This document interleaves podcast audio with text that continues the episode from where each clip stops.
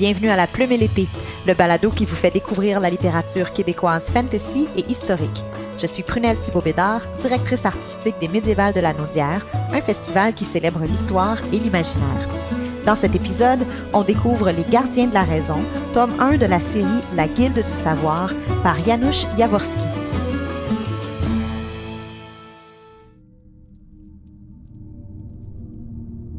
Jeunes gens, vous vous apprêtez à prendre la décision la plus importante de votre existence. Vous êtes sur le point de consacrer votre vie à la défense du plus bel idéal qui puisse exister. Néanmoins, vous savez ce que cela implique en cette sombre période de notre histoire. La décision que vous prenez ne vous offrira pas une vie facile. Vous serez à jamais haï et méprisé par cette société noyée dans l'ignorance. Il serait compréhensible de ne pas vouloir faire un tel sacrifice. De ce fait, si vous le désirez, vous pouvez vous redresser maintenant et quitter fort la raison. Personne ne vous arrêtera. Personne ne vous en voudra. Durant le court instant de silence qui suivit, aucun des jeunes gens ne bougea. Tous trois restèrent parfaitement immobiles, le reflet des flammes dansant sur leurs visages emplis de détermination. Au centre de la salle, le petit homme à l'écharpe blanche afficha une mine satisfaite, puis s'effaça en reculant de quelques pas, laissant place à la femme âgée qui s'était tenue silencieuse jusque-là. Celle-ci avança péniblement, puis prit la parole d'une voix faible et éteinte qui aurait été imperceptible si la salle n'avait pas baigné dans le silence le plus parfait. Êtes-vous prêt à consacrer votre vie au savoir? Jusqu'à notre dernier souffle déclarèrent les trois jeunes d'une seule voix. Accepterez-vous qu'on vous dise ce que vous devez croire? Jamais. Quel sera votre ultime but? La recherche de la vérité, qu'elle nous plaise ou non. À son tour, la vénérable dame à l'écharpe blanche afficha un large sourire, puis recula aussi lentement qu'elle s'était avancée. Son collègue au visage lupin revint à l'avant du groupe et s'adressa à nouveau aux trois jeunes. Souhaitez-vous devenir des gardiens de la raison? Jusqu'à la fin de nos vies. Promettez-vous de consacrer votre existence à combattre l'obscurantisme? Nous le promettons, pour le retour des temps de raison. La raison est la seule voie. Terminèrent les trois jeunes agenouillés. Alors, vous êtes prêts?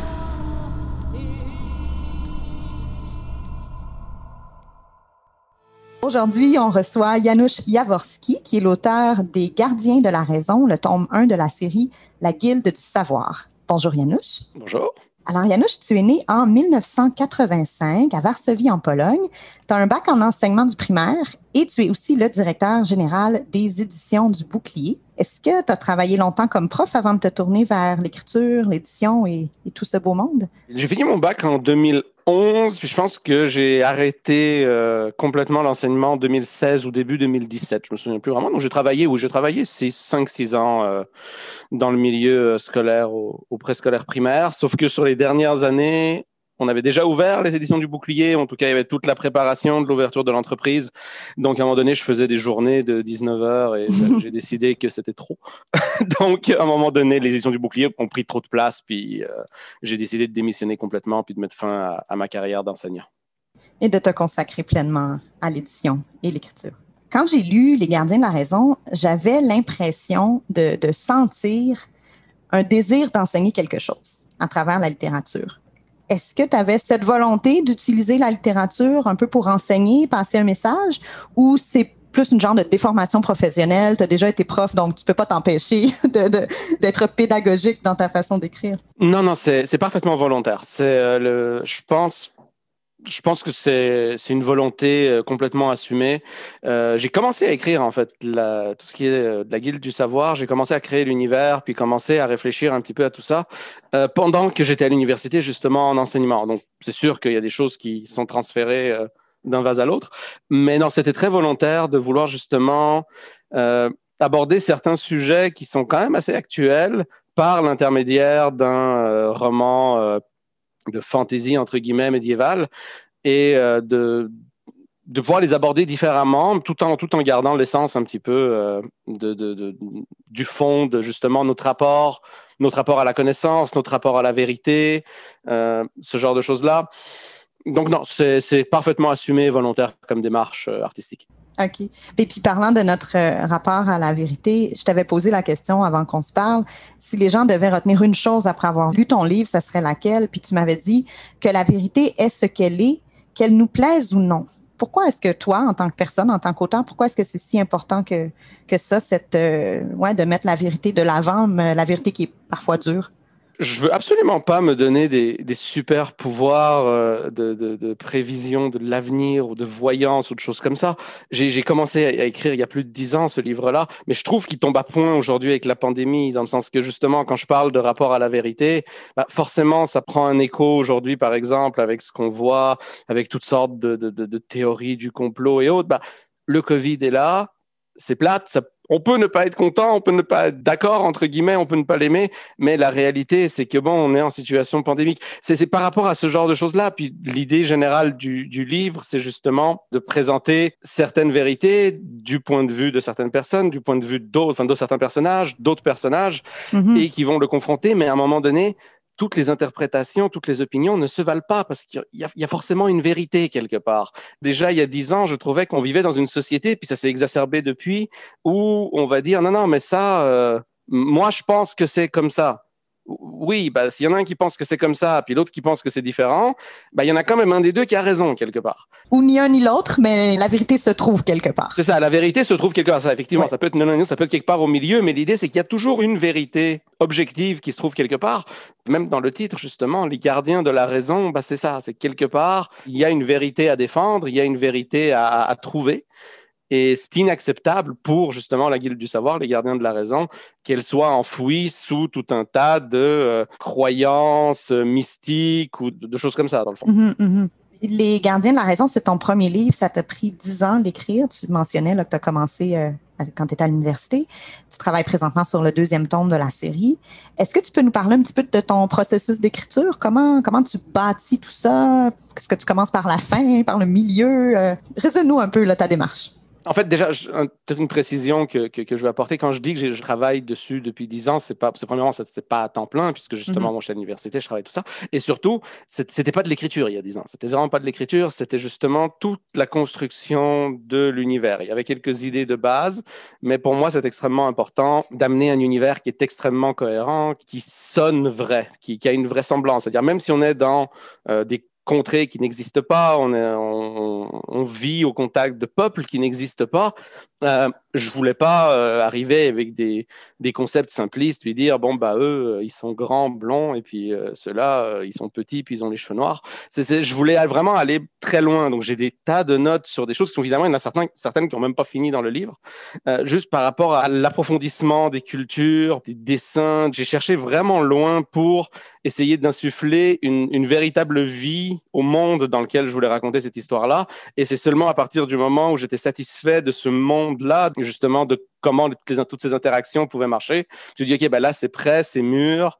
Euh, je peux raconter l'histoire que je veux raconter dans cet univers-là. Donc, pour moi, vraiment, tout commence par la construction de tout ce qu'il y a autour. Et ensuite, l'histoire, ben, elle s'écrit beaucoup plus facilement quand je sais c'est quoi les limites que je possède. Puis quand je sais, euh, je veux dire, il y, a beaucoup de choses où je me dis, bah, si mes personnages font telle chose, telle chose, telle chose, euh, bah, déjà, ça peut pas marcher parce qu'il y a telle euh, limite sociale ici, il y a telle limite physique ici. Et du coup, bah, ça passe beaucoup plus naturellement, finalement, d'écrire une fois que tout ça est, construit. Une fois que tu as ton terrain de jeu, ton carré de sable. En quelque sorte, oui, ouais, c'est une bonne analogie.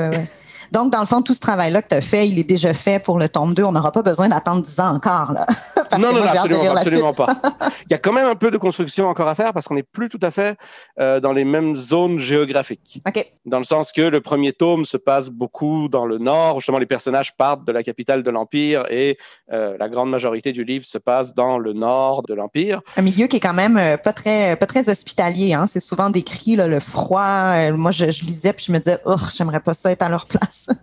Alors, il y, a, beaucoup de gens qui m'ont dit, parce que moi, ça fait maintenant 15 ans que, j'habite au Québec, et, euh, mais forcément, avant d'habiter au Québec, moi, le plus froid que j'ai senti de ma vie, ça devait être un moins 5. Mm-hmm. et, du coup, beaucoup de gens qui me connaissent m'ont dit, ouais, en fait, ton livre, quand même, on, sent le traumatisme un peu.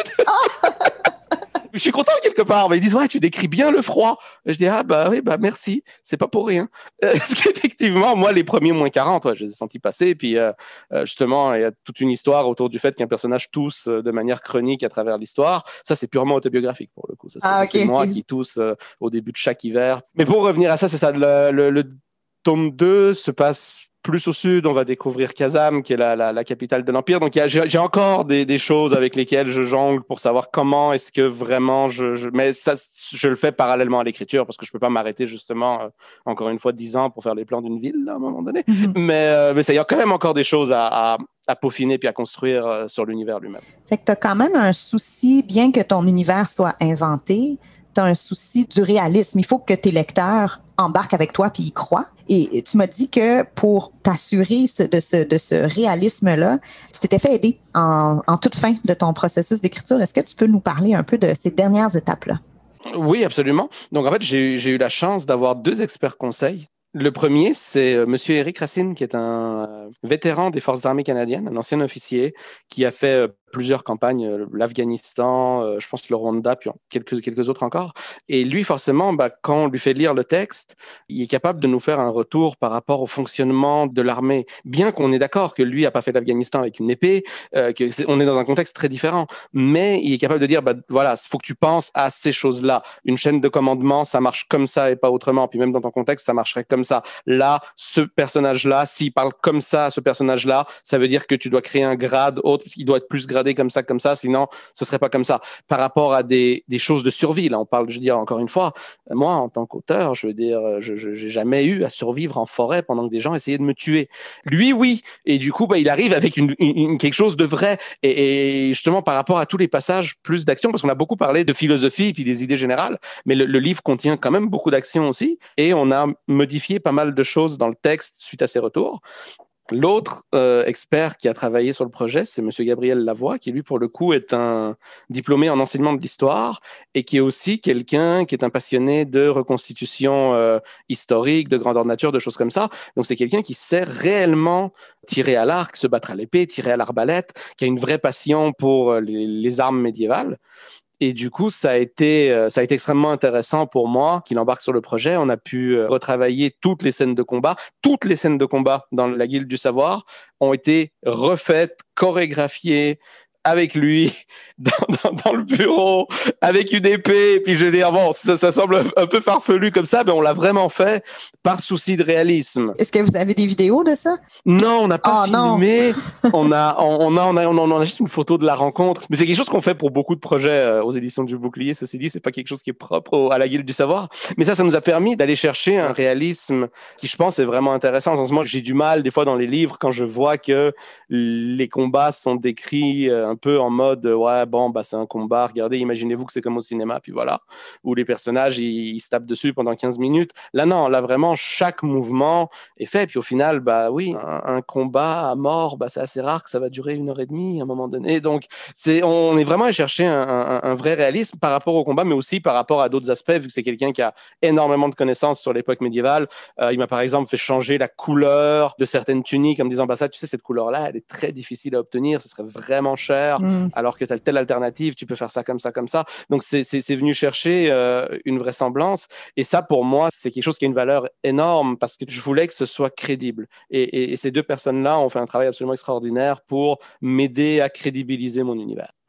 Ton univers est un univers qui est, qui est inventé, qui est créé, qui rappelle beaucoup un univers médiéval. Donc, ça n'a pas une fidélité historique, là, mais on retrouve, on a des paladins, on a des guildes, on a des soirées festives dans les auberges avec les aubergistes. Donc, c'est un, un, un, univers qu'on connaît bien au médiéval de la Naudière, qu'on aime beaucoup. Mais si on passe du côté de l'intrigue, on vire presque du côté roman policier. C'est ce que j'ai trouvé super intéressant. Le, point de départ de ton histoire, c'est des patrouilles qui se mettent à disparaître mystérieusement, justement, dans cette région euh, nordique. Puis on a trois personnages principaux qui vont être appelés à enquêter sur ces disparitions. Et ce qui fait du livre Les gardiens de la raison un livre unique, c'est que ces trois enquêteurs ne sont pas n'importe qui, ils appartiennent à un ordre, disons. Je sais pas si je peux appeler ça un ordre, la Guilde du savoir. Euh. Ouais, globalement, je veux dire, ouais. Ouais, bref, ils appartiennent à la Guilde du savoir et les membres de cette guilde-là, qu'on appelle les gardiens de la raison, donc on, on comprend d'où vient le titre de la série et le titre du livre, eh bien, ils jurent de consacrer leur vie à la recherche de la vérité combattre l'ignorance, combattre l'obscurantisme.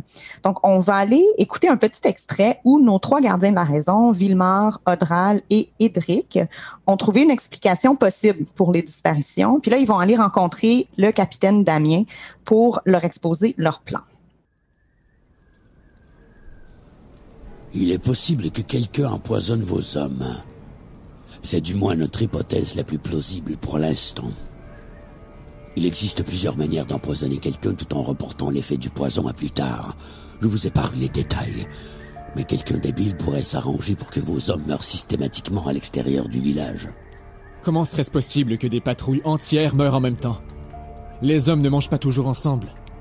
Et l'assassin devrait connaître la composition de chaque patrouille. Ça n'a rien de difficile. Intervint Audral. Tes hommes ne sont pas exactement subtils à la taverne. J'ai très vite compris qu'en règle générale, 16 soldats partent en patrouille chaque jour. Ceux qui reviennent de patrouille le soir sont épuisés facilement reconnaissables. Ceux qui patrouillent le lendemain ne boivent pas et quittent relativement tôt. Ceux qui s'abrutissent à l'alcool jusqu'aux petites heures sont ceux en permission. Quiconque prend la peine de les observer peut comprendre tout ça. Ce qui expliquerait pourquoi il n'y a pas eu d'incident durant les premiers jours. Compléta Edric. Il fallait du temps à l'empoisonneur pour observer le roulement des soldats. La répartition des hommes dans les patrouilles peut aussi être déduite si on tend l'oreille à la taverne. Je pourrais identifier tes 16 hommes qui patrouilleront demain et te dire comment ils seront séparés. L'un des serviteurs Verx pourrait être dans le coup aussi. Suggéra Vilmar. Il pourrait transmettre la composition des patrouilles à l'empoisonneur.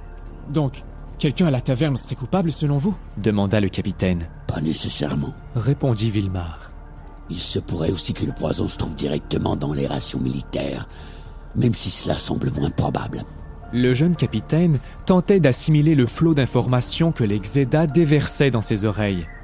Son visage était difficile à déchiffrer, mais Edric devinait qu'un intense combat se déroulait dans l'esprit du militaire. D'un côté, son orgueil devait le torturer.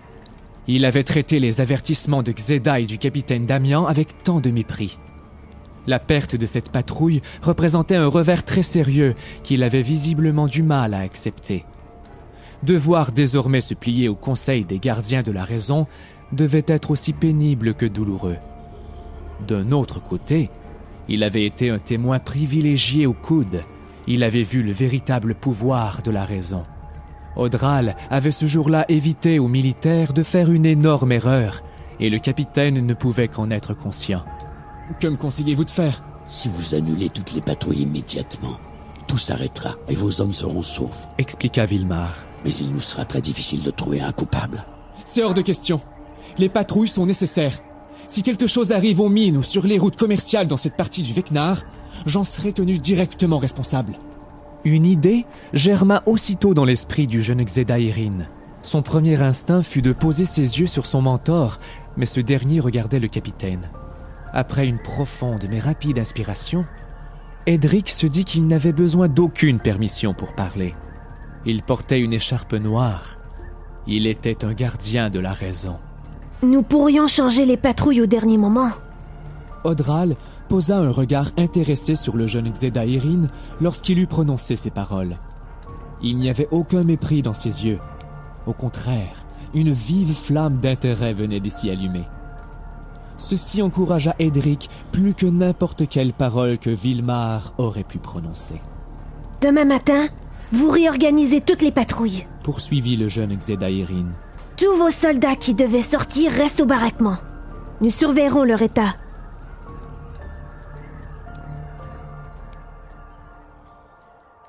Donc, c'est à suivre pour euh, l'enquête et l'énigme, à savoir si l'hypothèse du poison sera la bonne. J'aimerais maintenant parler peut-être de façon un peu plus générale euh, avec toi des liens qui existent entre ton livre et euh, des questions bien réelles, bien concrètes qu'on peut se poser. On a souvent tendance à juger peut-être les littératures de l'imaginaire en se disant que bon, si tout ça c'est inventé, c'est pas très sérieux, c'est moins pertinent que si on écrivait sur la sur l'histoire, sur la réalité.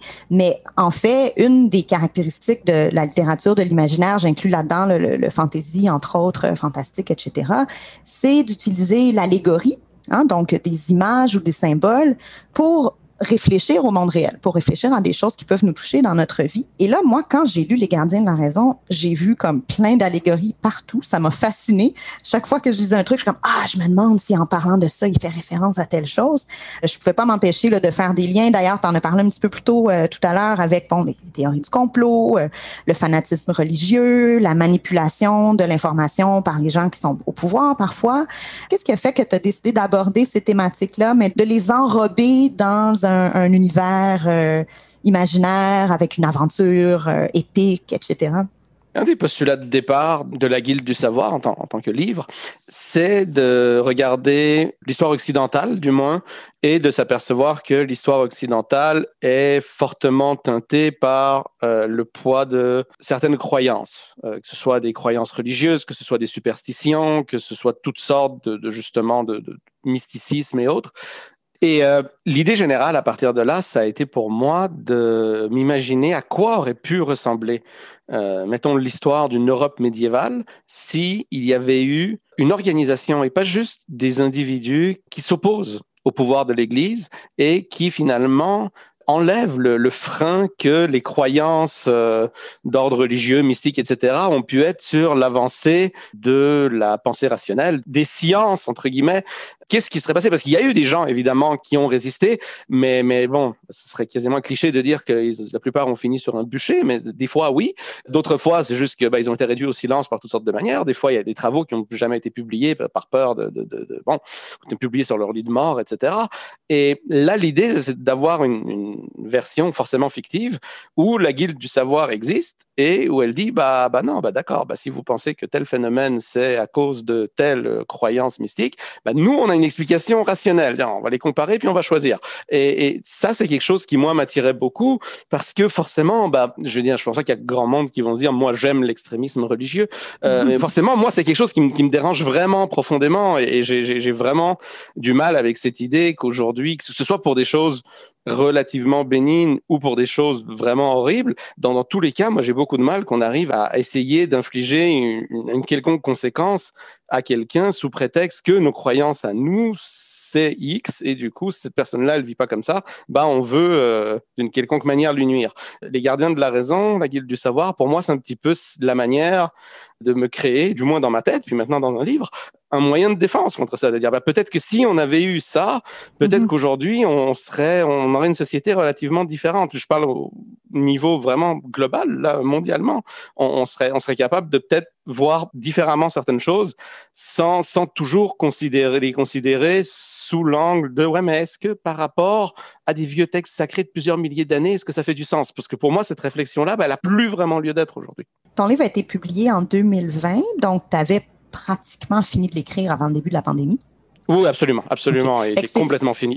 OK, complètement fini. OK, on était dans la, la, la, la, touche finale de, de, de l'édition, la publication. Euh, donc, donc c'est une pure coïncidence, le fait que dans ton livre, le passé de tes personnages est marqué par une pandémie, une pandémie qui a complètement bouleversé l'ordre social là, de tes personnages. On, on l'apprend au travers euh, le livre. Puis, dans Les Gardiens de la raison, l'épidémie est utilisée pour expliquer comment les gens se sont détournés de la raison, en partie.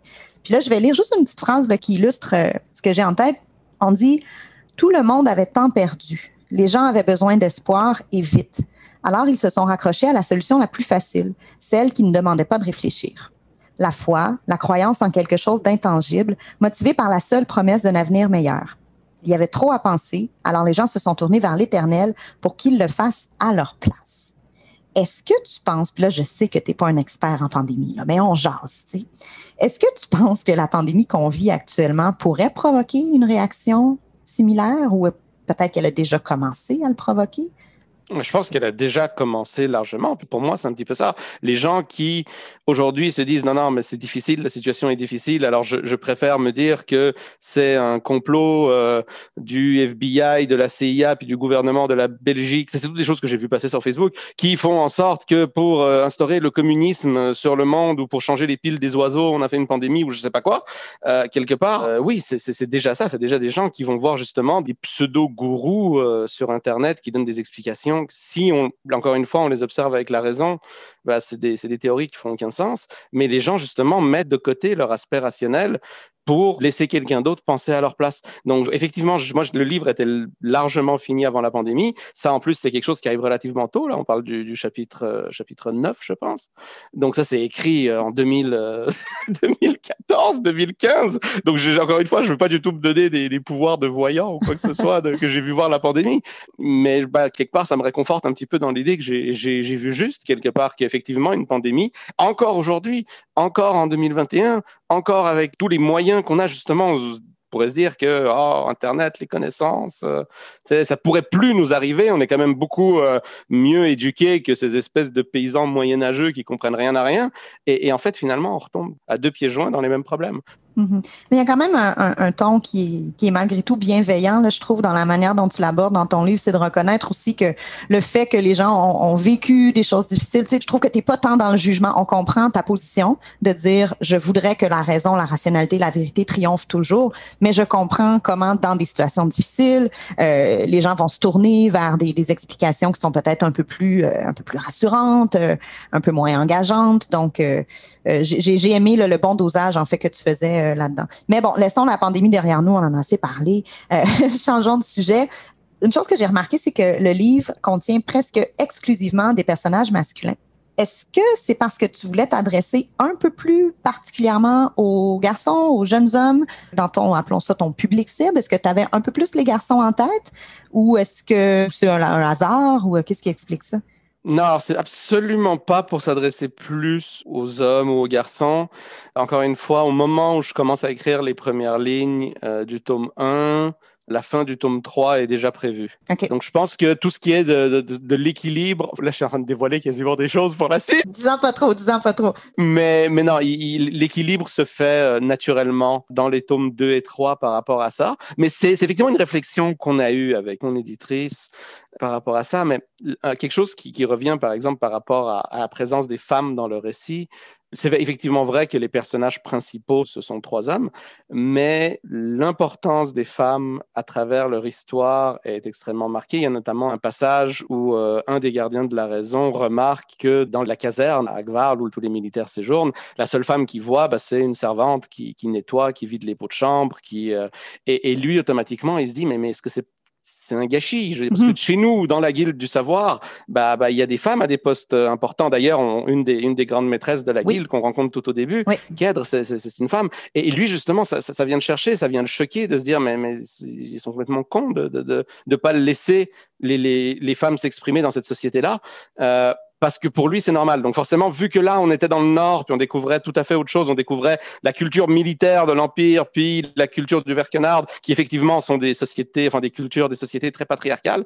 Euh, on, on l'a moins vu, mais j'ai toujours voulu laisser cette idée, justement pour qu'on me dise pas genre, ah ouais, tu t'es fait critiquer après le premier que t'avais pas de femme, alors t'en as mis dans le 2 et dans le 3. non, ça a toujours été là, ça a toujours été prévu, ça a toujours été, ce passage-là pour moi est extrêmement important pour justement euh, donner mon intention, finalement, la révéler, de dire non, non, non, parce que le personnage est vraiment choqué par ça, de dire comment ça se fait que depuis que je suis ici, euh, le, le, le, responsable religieux du village, c'est un homme, le responsable militaire, c'est un homme, le responsable politique, c'est un homme, et, et quelque part, est-ce qu'on n'est pas en train de passer 5, à côté de 50% du potentiel de ce village-là? Mm -hmm.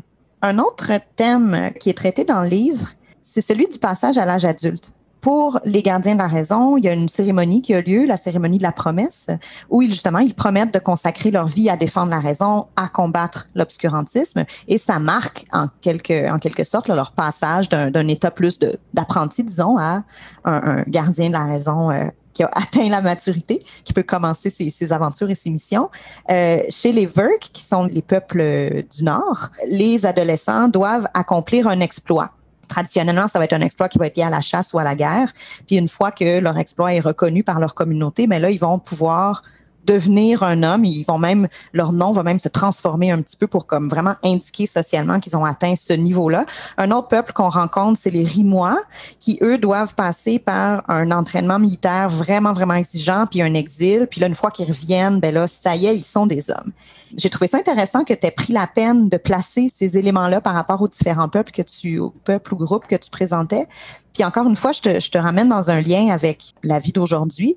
Est-ce que, selon toi, il y en a des rites de passage vers l'âge adulte? Et pourquoi tu as trouvé ça pertinent et intéressant d'en parler dans ton livre? Est-ce que ça se reflète chez les jeunes hommes en particulier euh, aujourd'hui ou plus vraiment? Ou... Mon, premier souci par rapport à ça, c'était vraiment de créer des peuples puis des cultures qui soient vraisemblables. Justement, je veux dire, aujourd'hui, si on simplifie beaucoup, on se dit, bon, bah, euh, à l'âge adulte, bah, 18 ans, euh, y on peut aller boire et puis voilà. Euh, mais, mais ça, on ne se pose pas plus de questions par rapport à ça. C'est sûr que pour tout ce qui est de la construction, justement, des cultures, des rites de passage, des choses comme ça, euh, moi, j'ai eu la chance, quand j'étais jeune, de vivre dans plusieurs pays. je suis né à Varsovie, j'ai vécu en Espagne, j'ai vécu en Suisse, je, vis maintenant au Québec.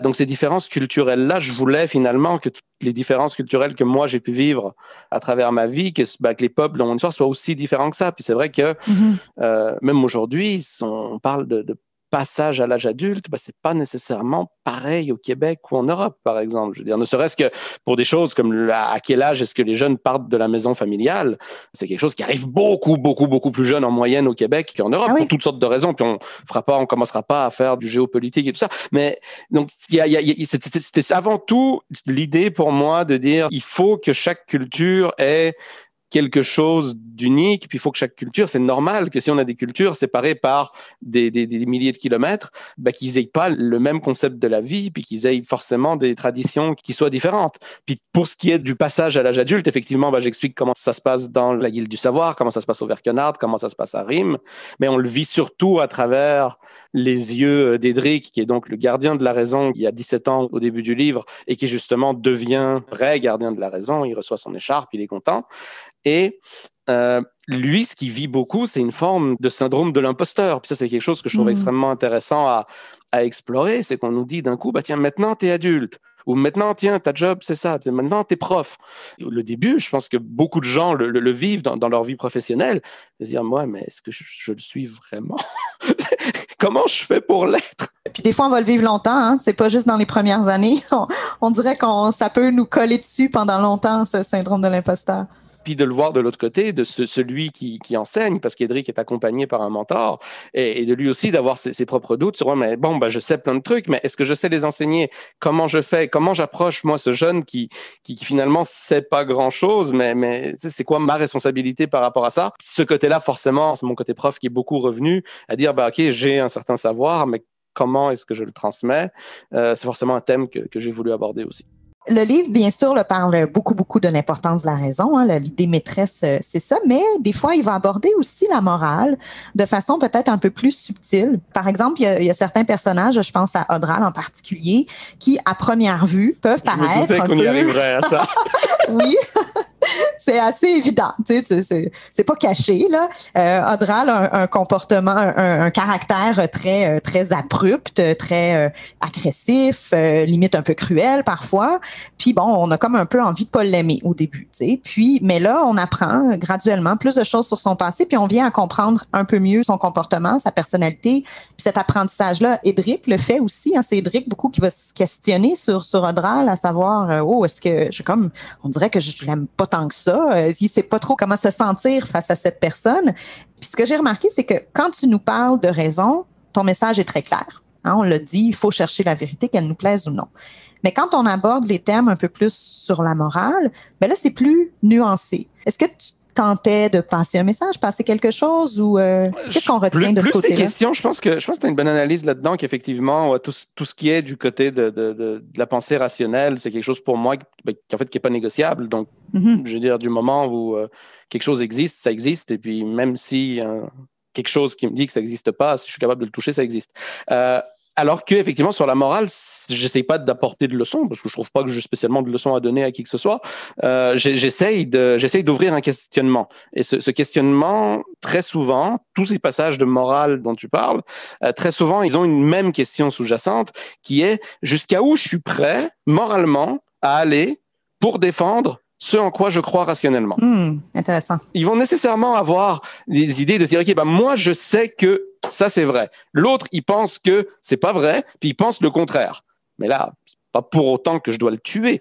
Et, je veux dire, j'exagère beaucoup le trait en disant ça, mais, évidemment, évidemment, même du moment où on arrive face à quelqu'un et qu'on n'est absolument pas d'accord, ben, il y a toujours un spectre de réaction qu'on peut avoir par rapport à ça. Puis justement, là-dessus, les, trois personnages principaux sont très différents, euh, dans le sens qu'il y en a certains qui vont beaucoup plus se dire non, mais c'est bon, je ferme les yeux, j'ai pas envie de m'engueuler avec la personne, j'ai pas envie de ça.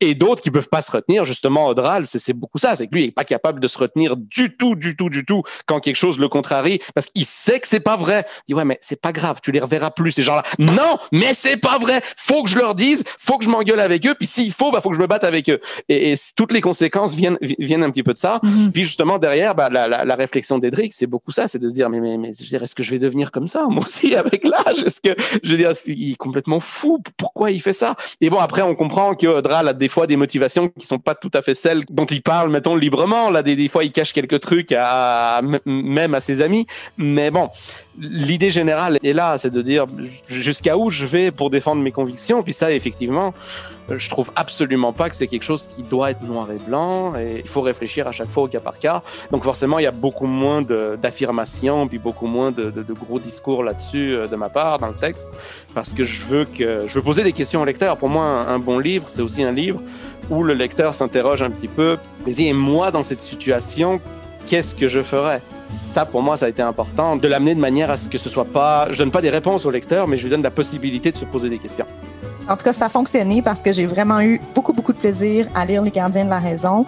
Euh, je, sans dévoiler de punch, là, nos trois euh, gardiens, Villemar, Rodral et vont réussir à résoudre l'énigme de la disparition des patrouilles, mais ça ne fait qu'ouvrir la porte à d'autres questions, des questions, euh, on, sent qu'ils ont des racines beaucoup plus profondes. Le tome 1 se termine sur une espèce de gros point d'interrogation. On a juste envie d'aller lire le tome 2. Alors, j'ai bien, bien hâte euh, d'avoir la chance de lire le tome 2, puis ça sera un plaisir de se reparler à ce moment-là. Merci beaucoup, beaucoup, Yanouche. L'univers de nos auteurs et autrices vous fascine? Venez vous y plonger lors des Médiévales de la Naudière, un festival pour toute la famille sur le thème de l'histoire, du terroir et de l'imaginaire, chaque année en juillet. Pour plus de détails, visitez le.